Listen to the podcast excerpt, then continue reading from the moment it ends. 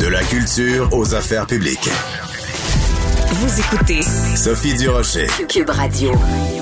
Les chiffres sont pas très bons. C'est vraiment un euphémisme euh, concernant la COVID euh, au Québec et il y a un rassemblement de différentes euh, personnes dans le domaine de la santé qui réclament carrément et simplement le reconfinement, entre autres de Montréal. On va en parler avec le docteur Amir Kadir. Docteur Kadir, bonjour.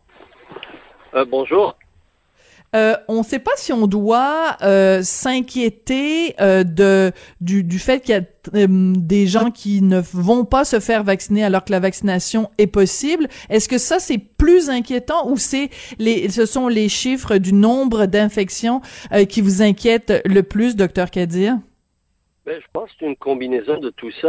on, on, sait pour différentes raisons, notamment les difficultés de production de vaccins, toute une certaine désinformation qui circule, ensuite les ennuis avec le vaccin d'AstraZeneca où l'information a été contradictoire parfois. Tout ça a contribué, surtout aussi les, les, les faibles succès qu'on a eu à contrôler de manière adéquate depuis un an euh, les, épidémies, euh, c'est-à-dire les, euh, résurgences épidémiques, les différentes vagues épidémiques font en sorte que les gens il y, a, une certaine érosion de la confiance des gens, donc on peut comprendre. Mais je pense que euh, ce qui est le plus inquiétant, c'est euh, la contagiosité et aussi une certaine sévérité de l'atteinte chez les jeunes des nouveaux variants. On pense bien sûr aux Britanniques, mais surtout le P1. Si euh, le, le, le, variant P1, qui est le variant brésilien, finit par arriver chez nous, c'est sûr que c'est source d'inquiétude. Et donc, vous avez dit tout à l'heure, que notre groupe, le groupe COVID Stop, qui n'est pas juste des médecins, des médecins, infirmières, psychologues, sociologues, mhm. euh, statisticiens, euh, épidémiologistes. Donc, euh, notre réflexion nous a amené à nous dire si c'est juste pour refermer, pour refermer comme les dernières fois, puis pas mettre en place des mesures proactives, euh, ben, c'est pas la peine. on a juste à attendre que les chiffres soient tellement catastrophiques qu'on va être obligé de le faire. Mais si nous, nous proposons au gouvernement d'agir plus vite, c'est d'abord parce que c'est une réalité, ça va nous rattraper. Alors, mhm. à quoi ça nous sert d'attendre que les choses s'empirent? Mais surtout, on insiste pour que ce temps d'arrêt pour quelques semaines soit accompagné de mesures très, très dynamiques pour enfin de cesser de subir l'épidémie ou la pandémie et plutôt de prendre, essayer de prendre le contrôle. Une nouvelle stratégie qui serait pas juste passivement essayer de mhm. réduire les dégâts, mais prendre le contrôle carrément puis essayer de d'éliminer l'infection, un peu comme la Nouvelle-Zélande. Oui. Alors ça revient un peu à ce que disait euh, Joanne en, en, entrevue la semaine dernière. Elle disait de fonctionner par anticipation plutôt que de fonctionner par réaction. Euh, les mesures proactives dont vous parlez, docteur Kadir, ce serait quoi? Qu'est-ce que le gouvernement devrait faire à ce stade-ci aujourd'hui, 6 avril? Vous faites bien de mentionner, jo Joanne Liu est une amie de longue date et quand on a commencé à réfléchir en groupe euh, en avril de 2000, il y a exactement un an, elle, elle a fait partie dès le départ 2020, de, réflexion. Et, et j'en ai fait la proposition à l'époque à la ministre McCann. Je regrette vraiment, je ne sais pas pour quelle raison, elle n'a pas été intégrée à l'équipe euh, actuelle qui dirige la santé publique. Elle aurait été de très bons conseils. Alors l'idée, c'est un, c'est que on teste massivement avec des tests rapides, que ces tests soient des tests antigéniques euh, ou des tests PCR miniaturisés à grande échelle, comme il y en a disponibles euh, et dont j'ai déjà parlé. Donc, d'avoir d'avoir la possibilité dans les lieux de travail euh, où il y a beaucoup de gens qui se fréquentent, dans les garderies et les écoles, euh, à l'entrée des gyms, à l'entrée des salles de hmm. spectacle, de fournir les moyens pour retourner à ces activités de manière sécuritaire. Et c'est pas quelque chose d'invraisemblable ou qui n'est pas à notre portée, c'est à notre portée, il faut juste avoir la volonté de bouger. Un. De deux, de pourvoir tous les lieux où beaucoup de gens doivent se fréquenter pour euh, plus que deux heures, donc les écoles, les salles de spectacle et tout ça, de capteurs de CO2 pour que les gens et les, les ceux qui s'occupent de ces places-là puissent avoir une idée de la qualité de l'air et de la hmm. nécessité en fonction de ça de bien ventiler, donc des purificateurs d'air et pas bien installés, adéquatement installés, ou, ou s'assurer d'une ventilation de la classe en ouvrant les fenêtres. Et dans deux, trois semaines, là, ça sera possible, la température s'améliore. Voilà. Donc, ce temps d'arrêt, c'est pour prendre le dessus. Ce n'est pas pour rester les bras croisés. Et une dernière mesure. Et celle-là, c'est vraiment la Nouvelle-Zélande qui nous l'a montré, puis ça marche. C'est que quand on va reprendre un peu plus le contrôle de la situation, comme on sait qu'il y aura d'autres variants, puis qu'on n'est pas sorti du bois avant encore un bon six mois, faudra que les voyageurs qui viennent de l'extérieur, on ait des mécanismes pour les leur assurer une quarantaine dans des endroits supervisés. Euh, il y a Nima Machouf qui a, qui a déjà euh, qualifié ça de Covid sérail, une espèce. Et, et, là, les moyens ne nous manquent pas. Il y a plein de chambres de libre euh, dans les Airbnb et dans les hôtels. Mais est-ce que c'est pas déjà fait? Est-ce que c'est pas déjà fait la, quarantaine? Pourquoi? Mais non, ben c'est pas supervisé et c'est pas obligatoire. C'est laissé à l'initiative des gens et c'est ça qui est malheureux. Ouais. Alors, je veux juste revenir sur euh, le premier point, tester massivement. Vous avez dit les différents endroits, garderie école, vous avez mentionné les gyms. J'aimerais avoir votre euh, réaction, docteur Kadir, même si c'est à Québec, ce gym, là, le Megafit Gym, qui est à l'origine de 171 cas, et euh, qui peuvent être tracés directement à ce gym-là. Et ces 171 cas ont été à l'origine de 20 euh, éclosions dans les milieux de travail. Vous avez dû vous arracher les cheveux quand vous avez vu ça, docteur Kadir? Ben, absolument. C'est-à-dire que voilà là où c'est utile. On sait que les gyms, certains endroits ciblés comme les gyms ou les écoles sont des foyers de propagation, de multiplication. Alors, on donne la possibilité aux gens là-bas de tester à l'entrée. Ça n'aurait pas empêché complètement toute transmission, mais ça l'aurait, ça l'aurait rapidement maîtrisé. Dès le début, on aurait identifié qu'il y a un problème, puis il y aurait eu des contrôles, on aurait fermé quelques temps pour prendre la maîtrise, et on aurait eu quelques cas au lieu d'en avoir 170, et vraisemblablement d'une souche très contagieuse qui va circuler encore longtemps.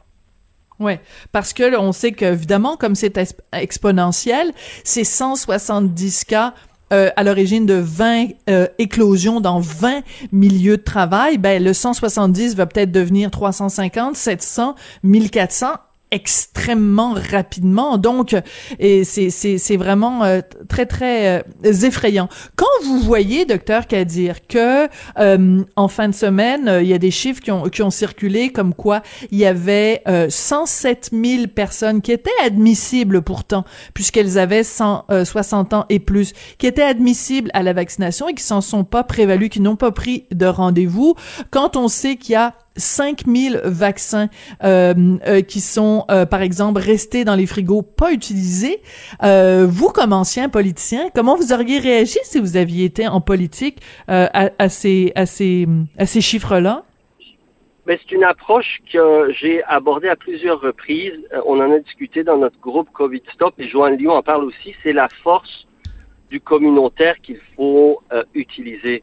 Euh, vous savez, au Québec, il y a 4000 organismes communautaires autonomes de toutes les, de toutes les formes, dans mhm. des associations euh, euh, d'accompagnement pour les patients cancéreux, aux associations de malades, aux coopératives de tout sortes. Il y a 4000 organismes répartis sur tout le territoire qui ne demanderaient pas mieux que de s'impliquer pour aider mhm.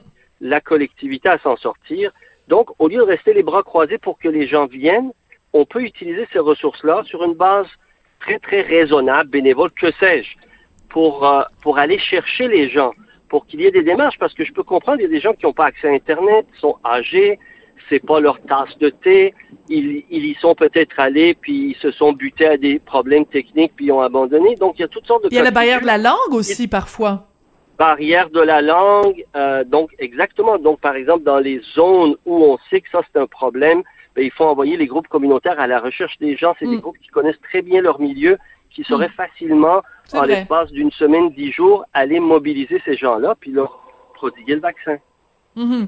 C'est de toutes sortes d'éléments euh, très très importants que que vous soulevez. C'est pour ça que c'est j'étais bien contente de vous parler euh, aujourd'hui. Docteur Kadir, avant euh, qu'on se quitte, je veux absolument qu'on parle d'un autre dossier qui a rien à voir avec la santé, mais qui remonte à une tradition que vous aviez initiée vous-même en 2009 à, l'époque donc où vous étiez solidaire à Québec solidaire. C'est cette idée de transparence, d'ouvrir ses livres et donc Québec solidaire, le caucus, l'a fait encore cette année. Pourquoi vous aviez parti cette tradition-là en 2009, docteur Kadir? Ben, parce que, euh, rappelons-nous, dans ces années-là, fin des années 2000, début des années 2010, euh, il y avait une remise en question euh, généralisée au Québec sur l'utilisation des fonds, que ce soit pour l'octroi des contrats ou toutes sortes de choses. On se rappellera ce qui a mené à la commission Charbonneau. Donc, il fallait de la part, je, pense, de la classe politique, de redoubler d'imagination et d'efforts pour, entre guillemets, montrer patte blanche, pour dire qu'il y a manière de faire les choses de manière transparente pour euh, regagner la confiance du public, parce que euh, c'est sûr que euh, la classe politique en général a beaucoup pâti du jugement de la population, à juste titre, à cause de tout ce qu'on a su pour l'octroi des contrats, la corruption à diverses échelles de l'administration publique. c'est sûr que le Parti libéral au sommet du pouvoir a eu un rôle majeur là-dedans. Encore aujourd'hui, on peut se demander qu'est-ce qu'attendent certains des anciens dirigeants pour nous dire comment tout cela marche. Au-delà des, des, des, trucs là, légaux ou juridiques, moi, je veux pas voir Madame Normando derrière les barreaux. Par exemple, je donne un exemple. Ce que mhm. j'aurais souhaité, puisque je trouvais très injuste, c'est qu'elle soit la seule à être incriminée, alors que le suspect numéro un court toujours. Je parle de Jean Charest. Mais Madame Normando aurait pu faire acte social utile puis, au lieu de, créer tous ces problèmes, puis se ramasser avec dix ans d'âpres difficultés, que de dire, voilà, j'étais ministre, on reconnaît qu'il y a un problème, et voici comment ça marchait, et voici pourquoi il faut que ça change. Euh, ce que j'appellerais une espèce de justice réparatrice plutôt qu'une justice incriminatrice. Mm-hmm. Euh, en même temps, euh, je veux dire, euh, Madame Normando a toujours euh, clamé son innocence, donc c'est quand même un autre dossier. Mais vous avez, euh, vous venez de faire quand même une, une, une assez grosse affirmation, c'est pas la première fois que vous la faites concernant Jean Charest. Donc c'est un dossier à suivre, en effet, tout ça.